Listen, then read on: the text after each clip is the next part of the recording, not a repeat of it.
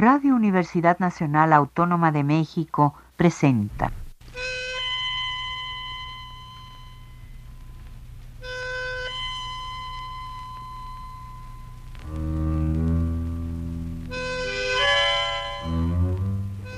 Cien años de tango.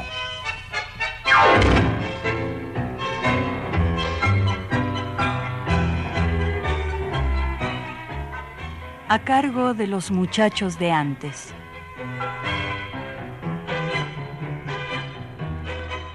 Buenas tardes, amigos tangueros de todos lados.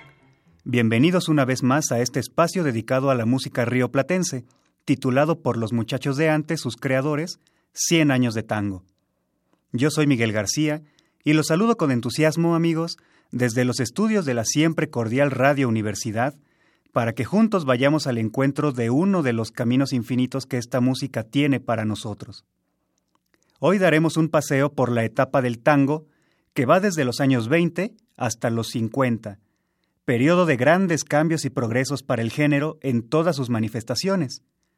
Lo que me interesa es resaltar un proceso en particular, el rumbo que tomó la evolución orquestal en la llamada época dorada del tango.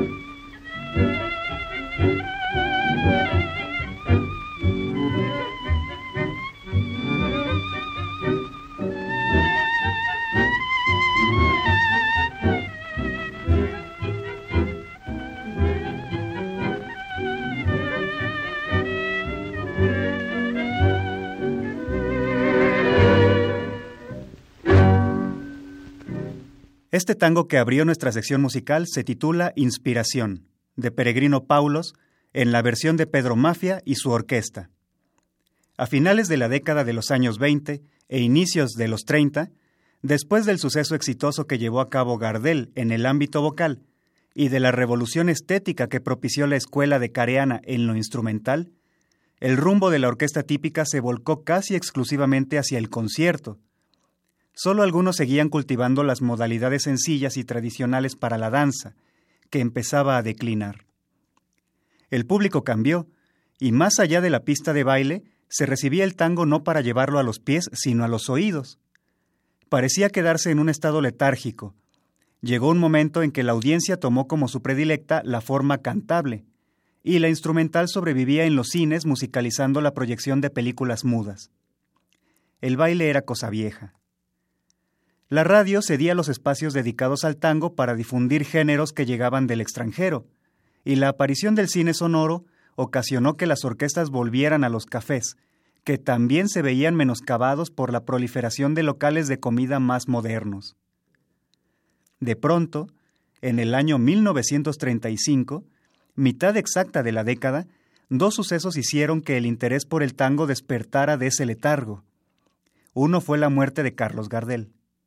Poco después, la aparición de la orquesta de Juan D'Arienzo, quien a finales de ese mismo año incorporó en sus filas al pianista Rodolfo Biaggi, con cuya conducción rítmica y potente configuró una forma de ejecución muy particular, que exhumaba composiciones que para esos días ya se consideraban antiguas y las interpretaba a velocidad vertiginosa, lo cual convocó a los bailarines a llenar de nuevo las pistas.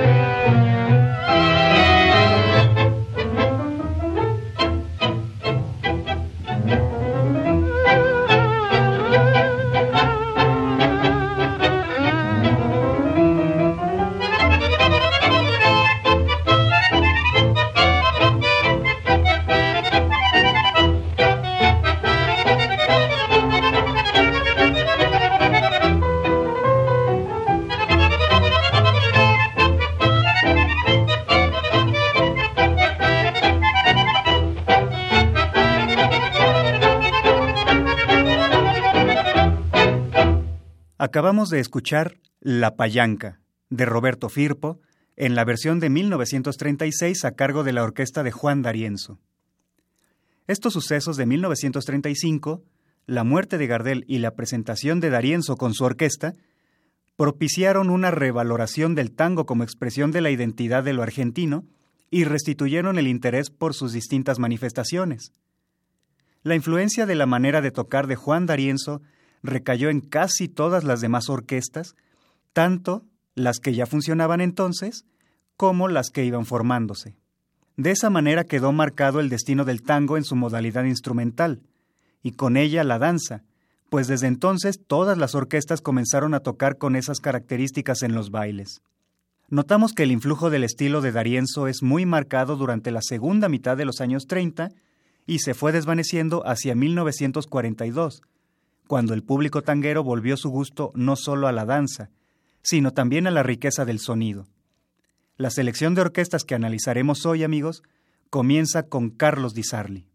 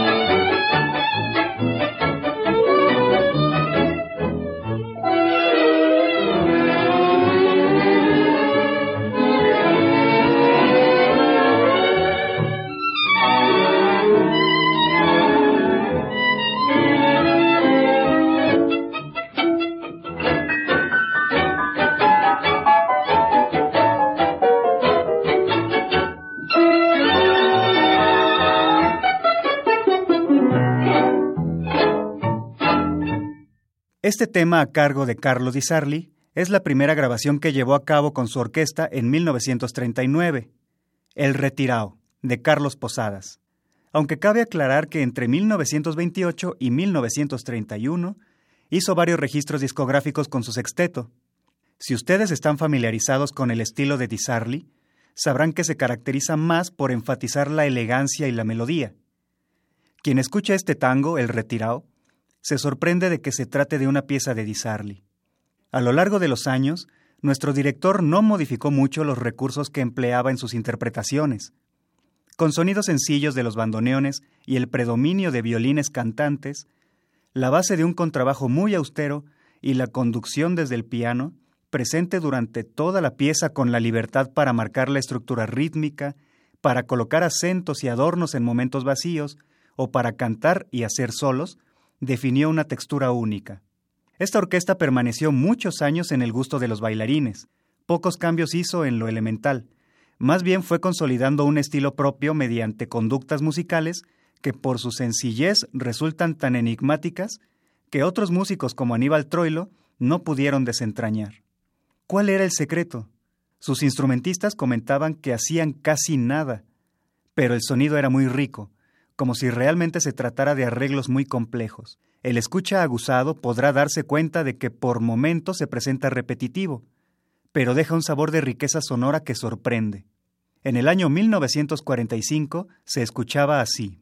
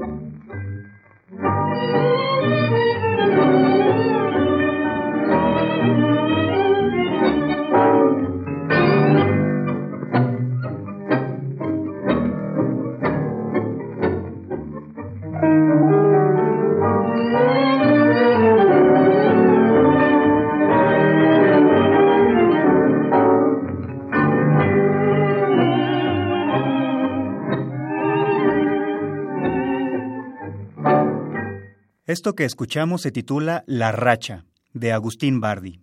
Podemos notar que la interpretación es más refinada, más pausada e incluso más melódica. Sin embargo, los recursos musicales siguen siendo los mismos.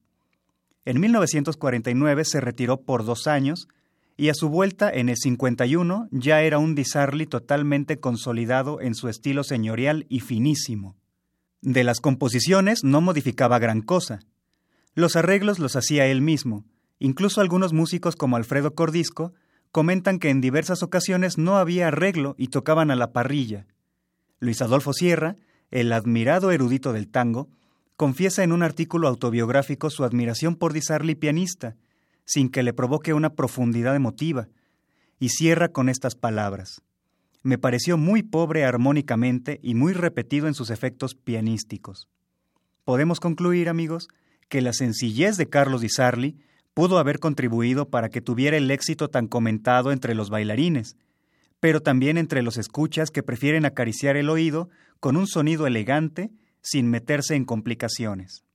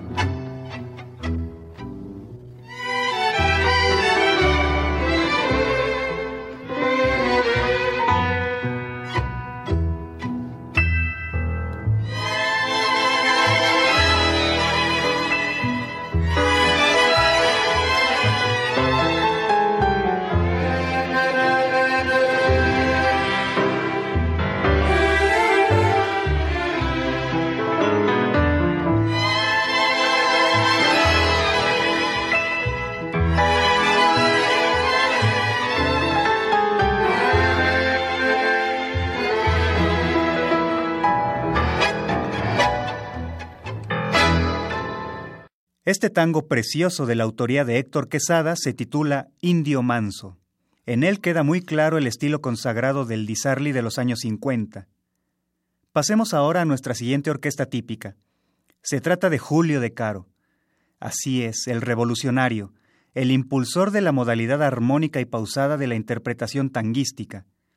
Al escuchar a Julio de Caro, es posible asegurar que se contrapone diametralmente al estilo de Darienzo, ¿No es cierto, amigos?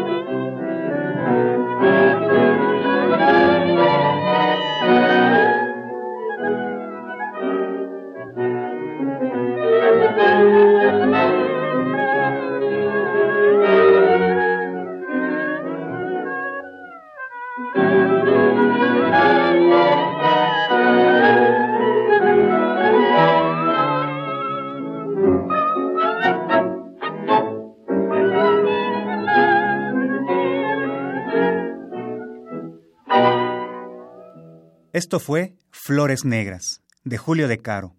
Así se escuchaba antes de 1935. No hace falta decir mucho acerca de Julio de Caro. Él reformó la manera de interpretar el tango para darle la categoría de música con todo lo que significa. Le dio orden, seriedad, organización. Incluyó el recurso del arreglo y la orquestación, los solos de instrumentos, las variaciones, las armonías. Todo esto, para deleitar mejor al oído, debía tocarse lentamente. Pero después del 35, también sufrió los efectos del dariencismo con esa marcación de compás y la aceleración, y comenzó a escucharse así.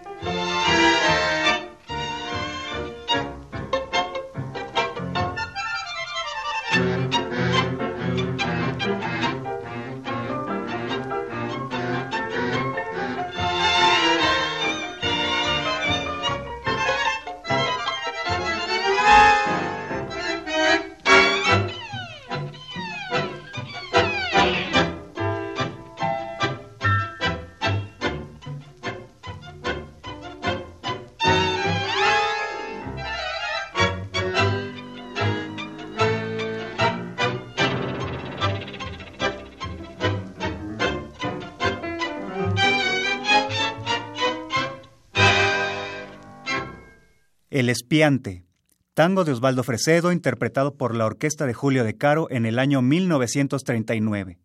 Como pudieron darse cuenta, amigos, la riqueza armónica, los juegos de instrumentación, los variadísimos recursos musicales que solía emplear Julio de Caro estaban ahí, solo que esta vez hay un énfasis en la marca rítmica y una aceleración inusual. Cuando Darienzo apareció, comentan algunos especialistas, el público tanguero recordó que el tango se baila. Los jóvenes, atraídos por ese vértigo, dejaron de pensar que el tango era cosa de antes y llenaron de nuevo las pistas. Por lo tanto, el tango adquirió nuevos bríos y se sustentó en estas circunstancias para desarrollarse. Es decir, el tango antes de Darienzo seguía siendo bailado, claro, pero la proliferación de lugares como cafés y auditorios dio lugar a la escucha atenta, sin baile, de orquestas y conjuntos destacados por su calidad musical. A su vez, voces como la de Ignacio Corsini y Carlos Gardel mantuvieron sentados a los concurrentes, ya sea en la butaca, ya sea alrededor del tocadiscos o el aparato de radio. Por ello se dice que el baile se encontraba en una etapa de letargo. Una vez que en la época de oro la influencia de Darienzo dejó de ser tan poderosa, las orquestas retomaron o adquirieron su desarrollo hacia el estilo propio, se desaceleraron sin dejar de ser necesariamente bailables. Julio de Caro específicamente retomó su manera acostumbrada de antaño, lo cual significó un retroceso que Piazzolla, admirador suyo, le llegó a reprochar por no haber seguido el camino de la búsqueda y quedarse en una cómoda posición estática basada en sus logros del pasado. En plena década de los años 50, Julio de Caro se escuchaba muy parecido a su sonido de los años 20.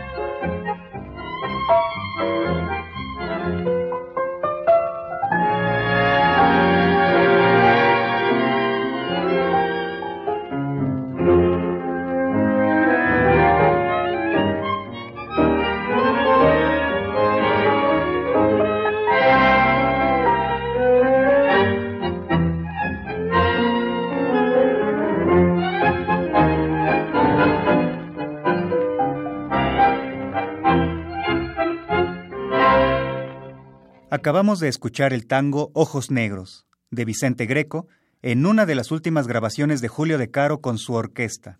Así terminamos de revisar su sonido para los fines que nos convienen hoy, amigos. La siguiente orquesta que apreciaremos pertenece también a la categoría de los refinados, melódicos y vanguardistas. Es Osvaldo Fresedo. Escuchemos para comenzar el tango Pimienta, del mismo Fresedo, en versión instrumental que grabó en 1939.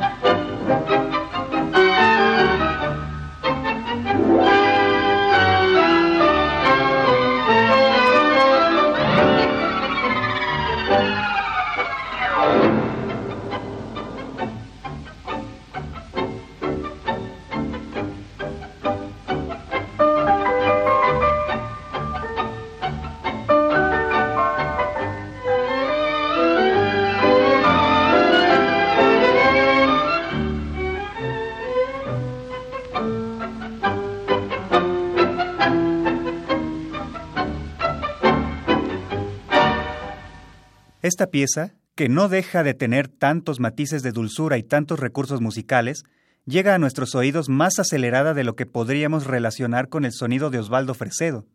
Los años 40 lo encontraron en una etapa de madurez, luego de un proceso continuo de progreso musical, de estar presente en cada una de las etapas de desarrollo en primer puesto de las vanguardias y la exploración de nuevos timbres.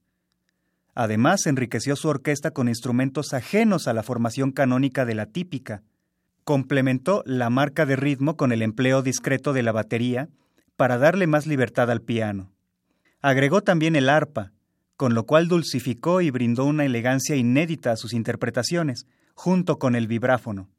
La segunda mitad de la década de los años 30 hicieron que acelerara, pero no le quitó el sabor original. Cuando tocaba tangos viejos para bailar, lo hacía con sencillez, pero otorgando a sus orquestaciones toques y detalles que la hacían más brillantes. Ya a mitad de la década de los 40 volvió al acostumbrado color musical, con el pulso pausado que requiere su estilo para poder apreciarlo mejor.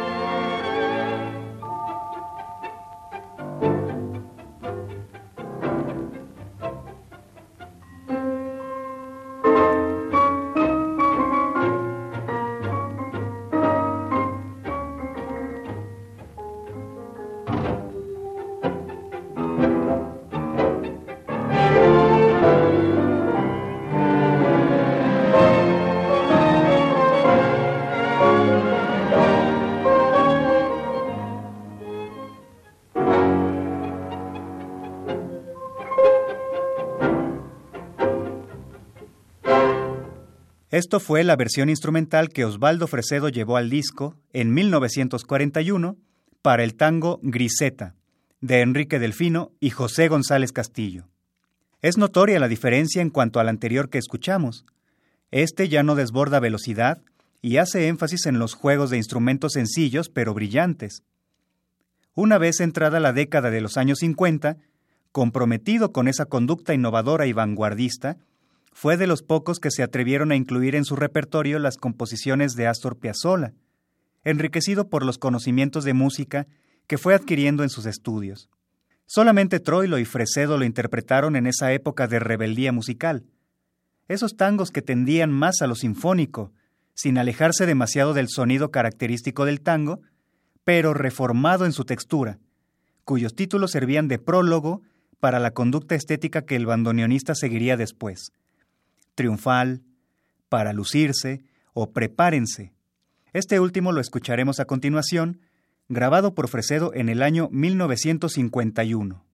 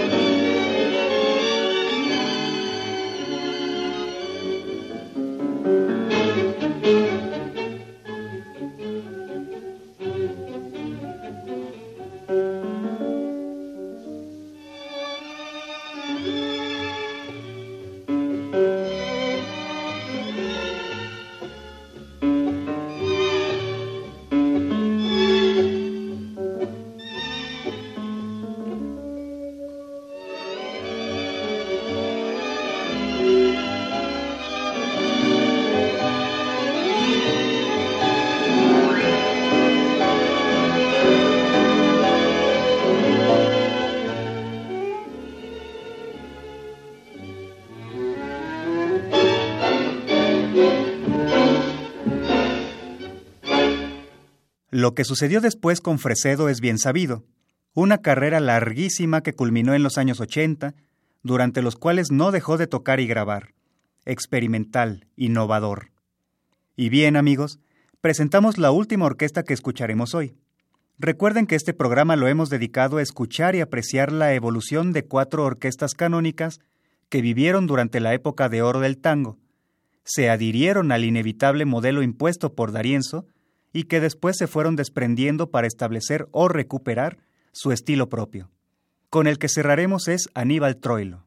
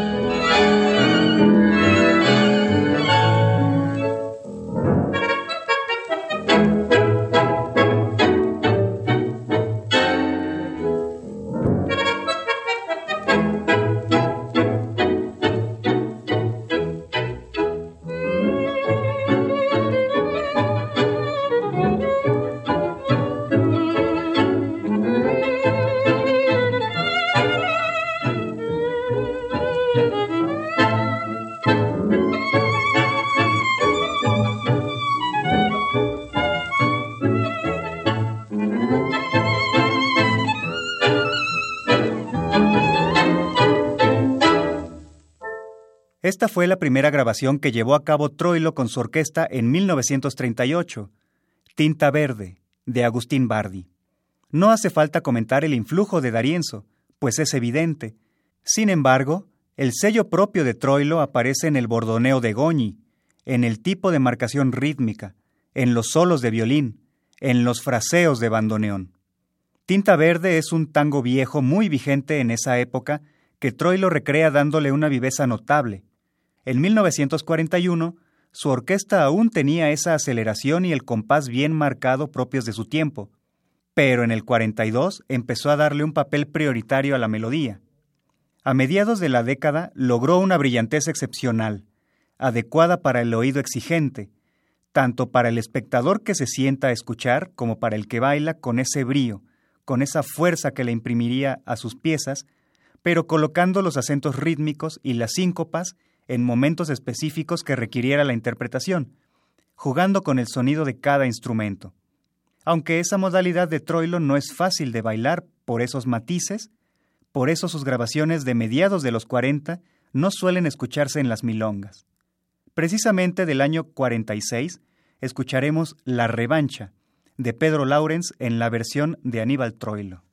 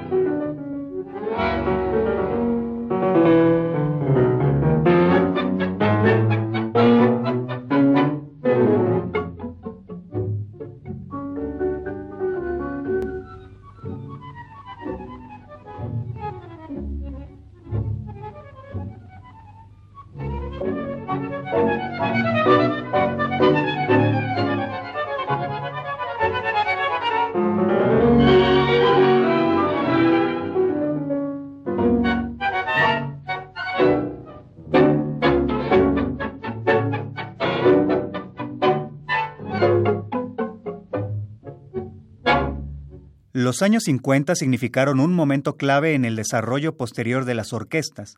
La primera mitad recibió a los músicos del tango con las facilidades para seguir experimentando y perfeccionando sus motivos musicales.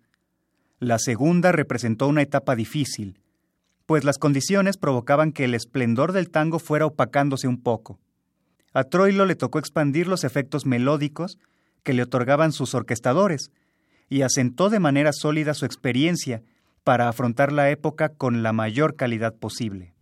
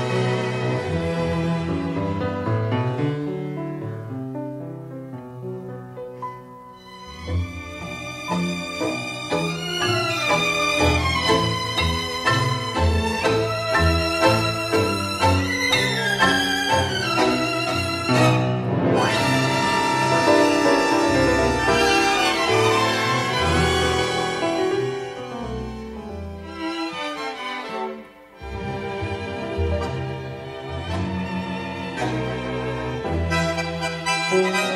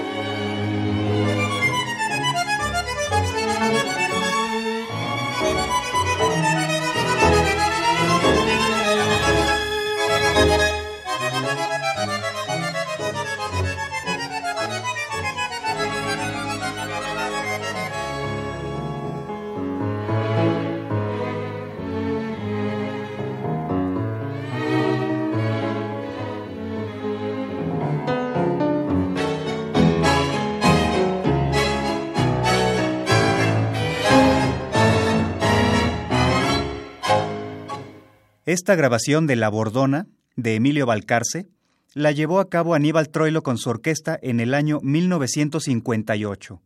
Podemos concluir, amigos, que el año 1940 encontró en plenitud a las orquestas con previa y dilatada experiencia, como Julio de Caro y Osvaldo Fresedo, junto con las que surgieron, como Di Sarli y Troilo.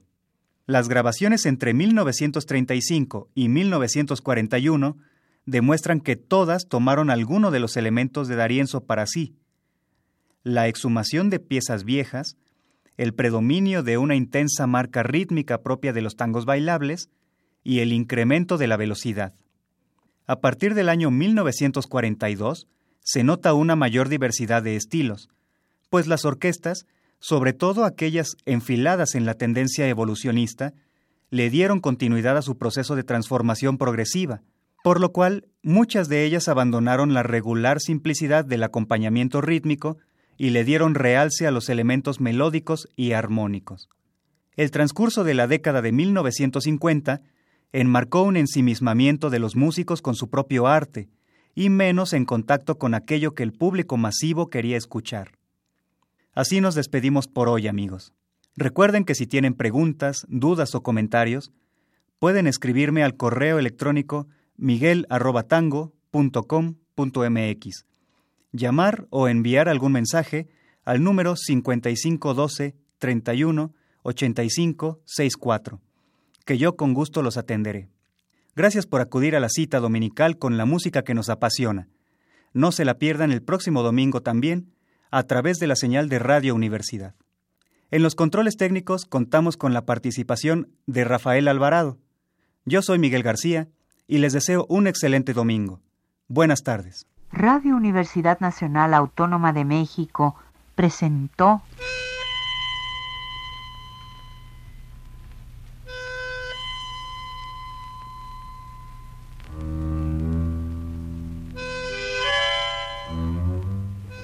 Cien años de tango.